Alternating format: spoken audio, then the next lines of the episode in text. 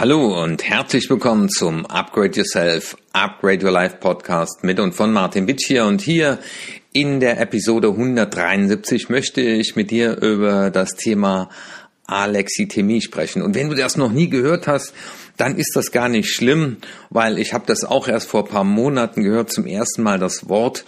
Und dieses Wort ist ein Fachausdruck für das Bezeichnen von Gefühlskälte. Also das Wort Alexithymie ist besser bekannt als Gefühlsblindheit und Gefühlskälte und beschreibt ein Persönlichkeitsmerkmal, nämlich diese Leute, die das haben und äh, Untersuchungen aus dem Jahre 2008 gehen davon aus, dass jeder Zehnte in Deutschland darunter leidet, wenn er dann daran leidet, weil das sind Menschen, die weder wahre Freude noch Trauer empfinden können. Früher dachte man, das wäre eine Krankheit, heute wird es eher als Persönlichkeitsmerkmal bezeichnet. Und wenn du dich jetzt selber fragst, äh, was hat das mit mir zu tun, was hat das mit dir zu tun, vielleicht auch in der Partnerschaft oder auch mit einem Chef, äh, mit einem Kollegen, dann ist letztendlich die Frage, wo kommt das her, wie äußert sich das und was kann man dagegen tun? Ich habe auch schon in anderen Podcasts über das Thema der emotionalen Intelligenz gesprochen. Und emotionale Intelligenz heißt ja, dass ich die Fähigkeit habe, eigene Emotionen genau zu kennen und wahrzunehmen, eigene Gefühle zu steuern und zu beeinflussen, aber auch emotional angemessen zu reagieren und Gefühle auch gezielt einzusetzen, um damit etwas zu bezwecken aber natürlich auch, was ganz wichtig ist, sich in die Gefühlswelt anderer Menschen hineinzuversetzen, aber auch das emotionale Verhalten anderer zu interpretieren. Und das ist so ein Urbedürfnis des Menschen. Und äh, dafür haben wir extra Spiegelneuronen. Das hilft uns zu überleben. Und in den ersten zwei Lebensjahren leben wir letztendlich nur von den Gefühlen der Menschen, die uns großgezogen haben. Das heißt, wenn es dort nie zu einer Spiegelung gekommen ist, weil ich zum Beispiel in einem Kinderheim groß geworden bin oder weil ich ein sehr äh, gefühlskaltes Elternteil hatte, äh, dann liegt natürlich auch die Vermutung nahe, wie will denn jemand Gefühl lernen, wenn er von Menschen großgezogen worden ist, die selber keine Gefühle geäußert haben oder äh, mit Gefühlen nicht klarkamen. Und das ist das Spannende. Ähm, gerade beim Emotionscoaching geht es ja darum, über Gefühle zu sprechen. Und ich erlebe das halt in den Coachings immer wieder. Äh, nämlich die Frage, wie geht es Ihnen? Ja, so ganz okay. Ja, also das ist natürlich dann die Herausforderung. Äh, und während du das hier hörst, kannst du dir selber auch mal überlegen, welches Gefühl nehme ich gerade bei mir wahr und wo spüre ich das Gefühl? Und es gibt ja die, die fünf Grundemotionen.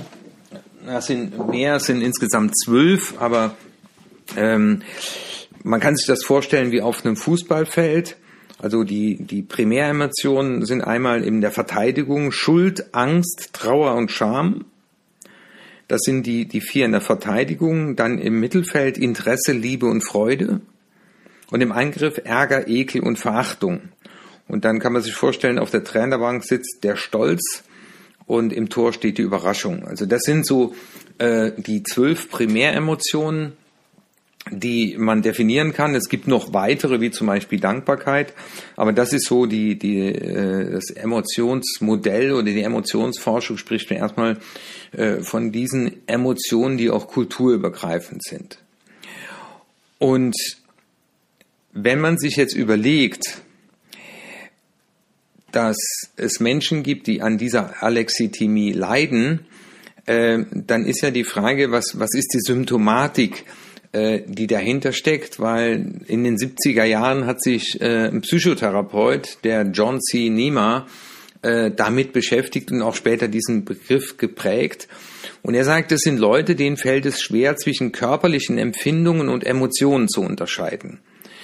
Ähm, und das ist ja ein feiner Unterschied, aber das gibt eben, man geht davon aus, jeder Zehnte, ist dazu nicht in der Lage, zwischen körperlicher Empfindung und Emotion zu unterscheiden. Oder er ist nicht in der Lage, die Gefühle anderer Personen zu beschreiben. Also das heißt, er schaut einen anderen an, aber kann jetzt nicht interpretieren, wie mag es dem jetzt so gehen. Und da sind auch Menschen, äh, wenn man die fragt, ja, was genau fühlst du denn jetzt? Was für eine Wut, was für eine Scham, was für eine Angst, was für eine Trauer, hast du den Zugang zu dieser Emotion? Ähm, dann fällt es denen schwer.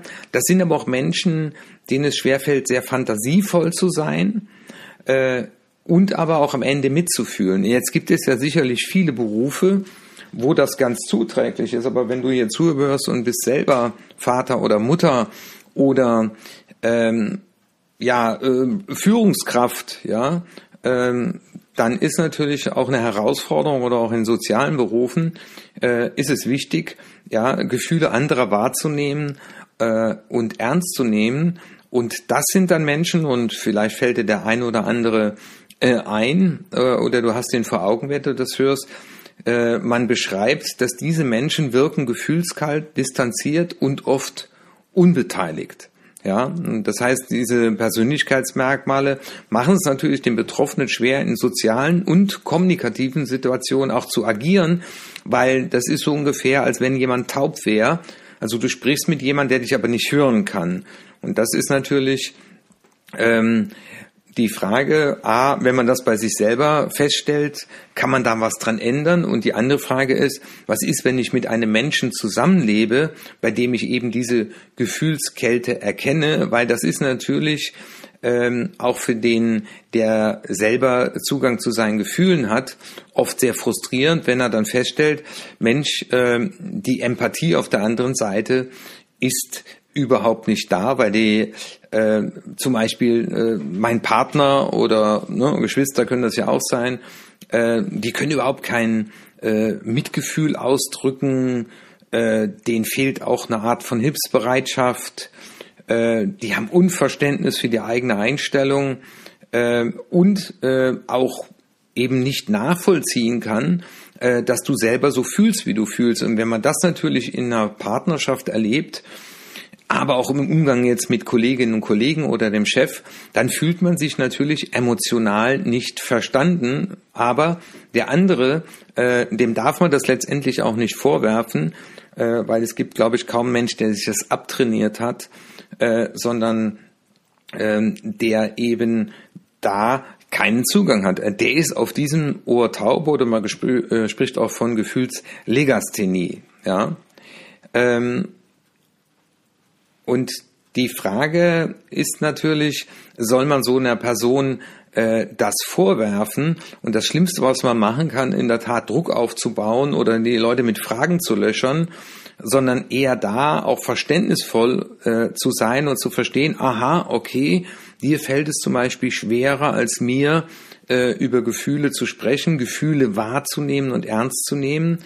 Ähm, und wir dürfen mal davon ausgehen, dass ne, jeder Zehnte, ähm, dass diese Person das ja nicht böswillig äh, tut oder aus Unlust handelt. Äh, und jemand vorzuwerfen, er ist ein unempathischer Mensch, äh, macht wenig Sinn. Und das Spannende ist ja, dass äh, statt dieser Effekte äh, die Betroffenen zum Beispiel dann eher über Magen- und Darmbeschwerden äh, leiden oder Schlafstörungen haben, Unwohlsein, Erschöpfung. Ähm, das heißt, anstelle der Emotionen kommen dann eben bei diesen Menschen körperliche Beschwerden. Ja. Jetzt ist natürlich die Frage, und darüber rede ich jetzt eben auch in diesem Podcast, wenn du das A bei dir selber feststellst oder bei einem anderen feststellst, mit dem du aber äh, zusammenlebst, ja, ähm, dann ist das ja auch gerade auch in der Beziehung äh, führt zum Beispiel äh, das in der Partnerschaft zu absolutem Unverständnis. Ähm, man erkennt es ja als Partner, äh, dass der andere äh, in, in intimen Momenten eher zielorientiert ist äh, und äh, die wirken dann oft sehr kühl äh, zeigen weniger Zuneigung als sehr gefühlsbetonte Menschen. Also das ist dann Fehlen von Liebkosungen, Händchen halten, Umarmungen oder Küssen. Ja, und äh, die Persönlichkeit, die ja eher faktenorientiert ist und ihr Handeln meist auf eine bestimmte Zweckerfüllung richtet, äh, für die ist das dann alles, äh, ja, das Schnöde drumherum. Und das kann man sich natürlich vorstellen in einer Beziehung, in einer Intimbeziehung, wenn der eine gerne äh, da sitzen würde und Händchen hält und, und äh, am liebsten nur umarmen würde und dem anderen das alles zu viel ist, ähm, dann kann das natürlich zu äh, extremem Unverständnis in der Beziehung führen und der der Betroffene, also äh, der das nicht bekommt, äh, natürlich auch in der Gefahr ist, dass er sich ungeliebt fühlt. Ja, also wenn du ähm, da mal tiefer einsteigen willst, gibt's auch einen Selbsttest. Das, da kommen dann zum Beispiel so Fragen, ich habe oft Schwierigkeiten, meine eigenen Gefühle in Worte zu fassen. Oder fragen mich Freunde und Bekannte, wie ich mich fühle, dann weiß ich oft keine Antwort. Äh, ich kann körperliche Empfindungen oft nicht einordnen. Äh, mir teilen Menschen immer wieder mit, dass ich mich distanziert und kühl verhalte oder sie mich distanziert und kühl erleben. Ähm, ich habe Probleme im Umgang mit Menschen, die wütend und aufgebracht sind. Ja, ich erwische mich äh, am Tag nicht dabei, wie ich vor mich hinträume. Äh, ich messe auch Träumen keine Bedeutung bei. Also das ist auch spannend. Äh, das sind auch Menschen, die sich nicht an Träume erinnern kann. Fand ich ganz spannend, äh, auch das mal zu lesen. Und das sind auch Menschen, die sich aus ihrem sozialen Umfeld zurückziehen, die sehr alleine oft leben, äh, weil sie eben auch diese Resonanz nicht brauchen. Ja, ähm, und das ist natürlich ganz spannend, wenn man äh, sich solchen einem Selbsttest mal unterzieht, wenn man wenn du jetzt zuhörst, denkst, oh, äh, das könnte auch auf mich zutreffen, ja, ähm, und dazu gehört zum Beispiel auch ne, äh, die Aussage, ich verstehe oft nicht, wenn andere Personen sich über mich beschweren oder aufregen. Also ich verstehe das nicht. Ne. Und das Spannende ist ja, und das ist äh, zum Beispiel für mich jetzt auch Thema bei einem der nächsten Coachings, die ich habe, äh, weil da stand die Frage im Raum, ja, Herr Witschier, wie schaffe ich denn wieder Zugang zu meinen Gefühlen zu bekommen? Ähm, und da braucht man sicherlich keine Therapie, also zum Psychotherapeuten rennen. Aber es fängt damit an, und das ist zum Beispiel eine, eine der Methoden, dass wenn man sich morgens duscht, dass man dann mit einem Duschstrahl praktisch über den Körper geht und dann ganz bewusst wahrnimmt, wo spüre ich das jetzt? äh, tagsüber öfter einen Bodyscan durchzuführen. Also das heißt, seinen Körper von oben bis unten beobachten und einfach fragen, was spüre ich gerade und wo spüre ich das. Ich mache das sehr oft in Seminaren und schaue dann in fraglose Gesichter, äh, weil ich frage dann, wie geht's Ihnen? Äh, gut? Nee, sag ich, was, was für eine Emotion nehmen Sie gerade wahr? Äh, Wut, Ärger, Enttäuschung, Überraschung, auch über diese Frage, Stolz, ja. Äh, das sind alles Gefühle und das erlebe ich halt sehr oft, weil es ist auch wiederum kein Schulfach, ähm, mal Gefühle beim Namen zu nennen oder zu benennen. Und deswegen war es mir ganz wichtig, mal in diesem Podcast über das Thema zu sprechen. Das ist sicherlich ein, ein umfassendes Thema und äh, mir war es wichtig, heute da mal einen Anstoß zu geben, weil Emotionen zu haben, Emotionen zu spüren, Emotionen wahrzunehmen, ja, emotionale Intelligenz, das macht das Miteinander aus. Und äh, ja, wenn das in Beziehungen der Fall ist, dann ist es wichtig, darüber zu reden und gemeinsam an diesem Gefühlsthema zu arbeiten. Oder aber auch, wenn man im Kollegenkreis oder einen Chef hat, äh, der darunter leidet, äh, er leidet aber nicht, sondern der es hat, äh, dann auch keine Erwartungen daran zu haben oder ihm vorzuwerfen, dass er gefühlskalt ist. Ja, ich freue mich, noch einen Beitrag geleistet zu haben, einfach auch über solche Themen mal zu sprechen, äh, zu wissen, äh, da gibt es sowas und auch mal einen Perspektivenwechsel vorzunehmen, wenn man in seinem Umfeld Menschen hat, die davon im Prinzip betroffen sind. Ja, das war Podcast Nummer 173 vom Upgrade Yourself, Upgrade Your Life Podcast mit und von Martin Witsch hier. Und ich freue mich, wenn du diesen Podcast auch in deinem Bekanntenkreis weiterempfiehlst oder auch mal fünf Sterne vergibst bei iTunes. Dein Martin Witsch hier.